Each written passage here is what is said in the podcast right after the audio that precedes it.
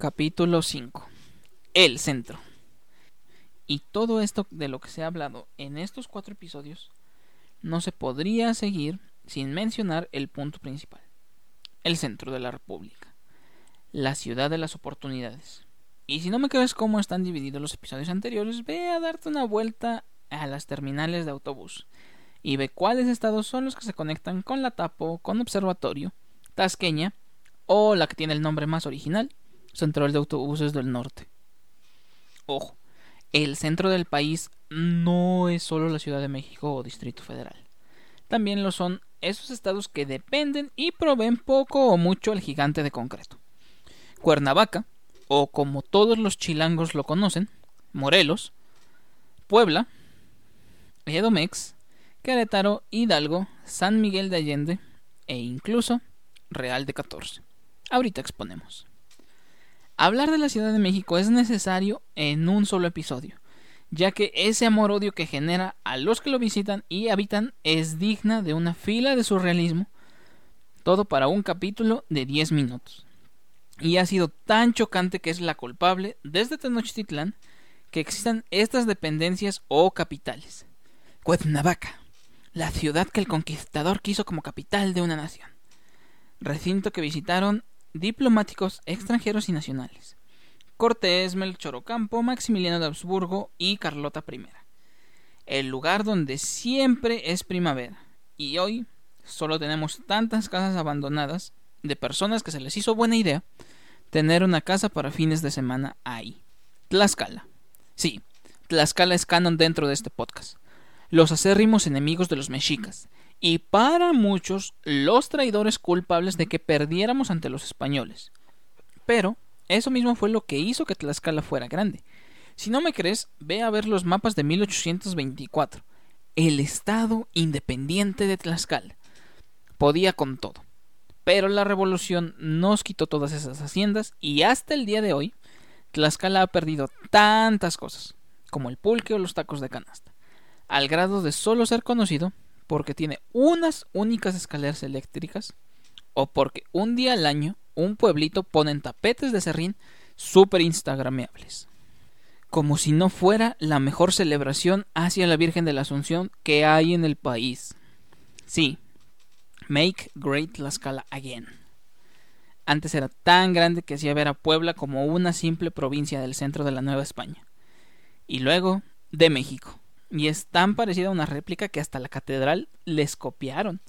De hecho, si no fuera porque a alguien se le ocurrió hacer dulce un tubérculo y ponerle una planta con el nombre más feo posible como son los berros, a su torta de milanesa, Puebla no tendría identidad propia.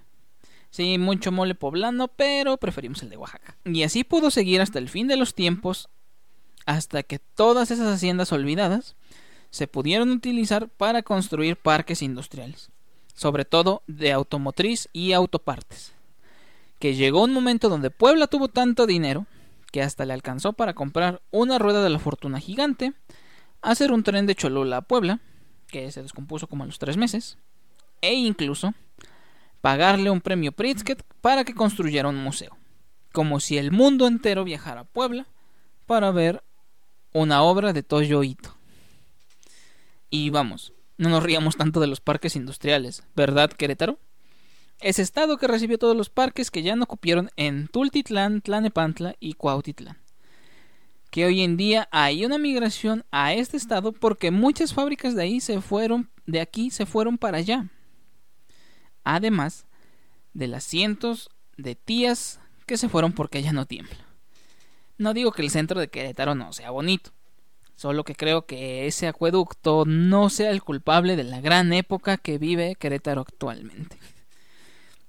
Y si vamos a hablar de lugares con un solo propósito, Hidalgo, en su momento encontraron algunos minerales y fueron a explotar sus minas hasta que las dejaron completamente vacías.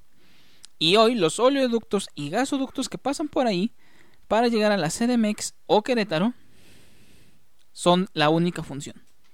Y si crees que miento, ponte a pensar. Quitando Tolantongo, ¿qué otro punto de Hidalgo conoces que no colinde con otro estado? Y aunque colinde, te haces más tiempo en llegar a Pácula que al puerto de Veracruz. Es más, actualmente te haces el mismo tiempo para llegar a Zacatecas que a Orizatlán Hidalgo. Porque amigo mío, aunque no lo creas, Hidalgo todavía es tierra de nadie. La sierra en el centro del país.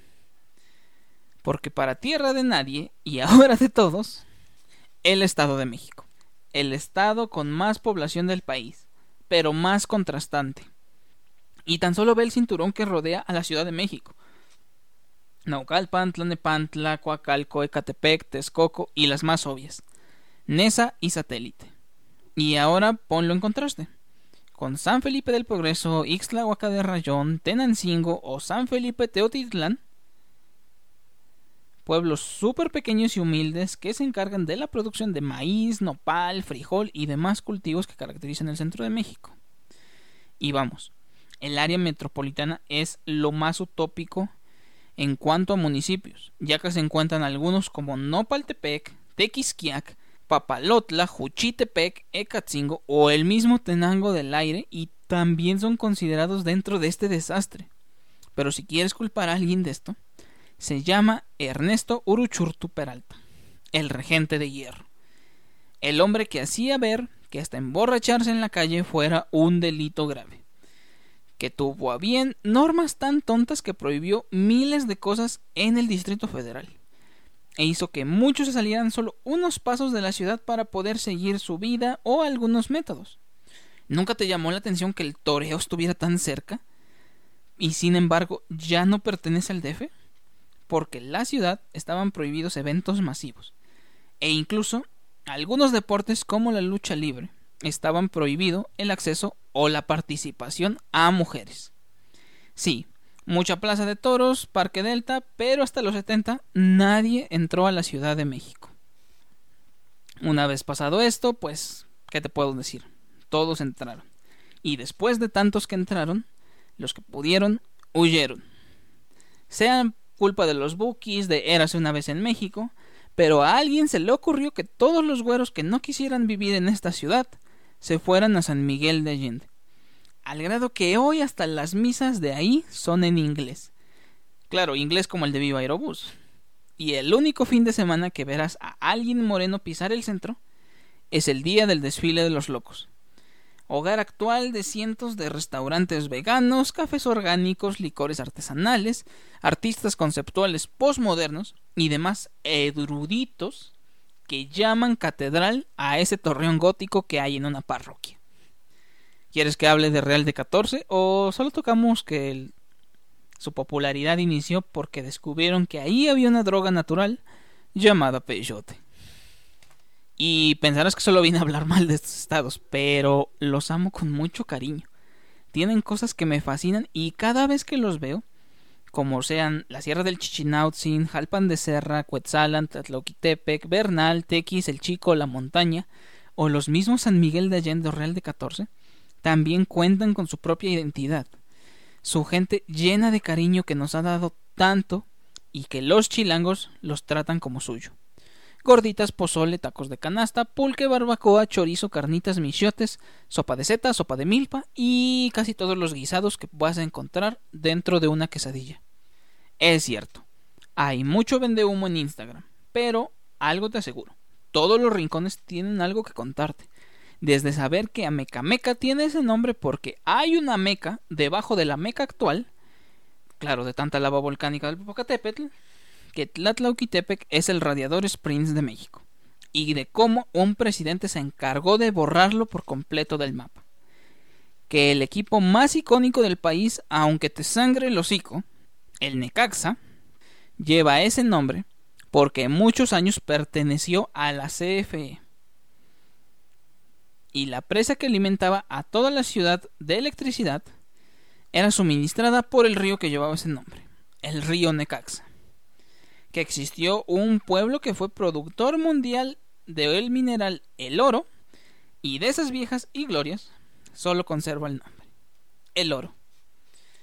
Y otras tantas historias que aún son un misterio, que si son voladores de Papantla o de Cuetzalan, que si son tlayoyos o tlacoyos, que quiénes son los que están enterrados en el panteón inglés de Real del Monte, que por qué una empanada en Hidalgo es llamada paste, que qué pasó realmente en y con los teotihuacanos, el centro del país crece por sí mismo. Hace poco Hidalgo estrenó su aeropuerto, con seis vuelos al día, pero para ese estado creo que es lo mejor. Y hasta ahora, todos han crecido. Se dieron una identidad propia y quitando los problemas de urbanización y el sobreprecio de los inmuebles, parece que finalmente voltearon la tortilla.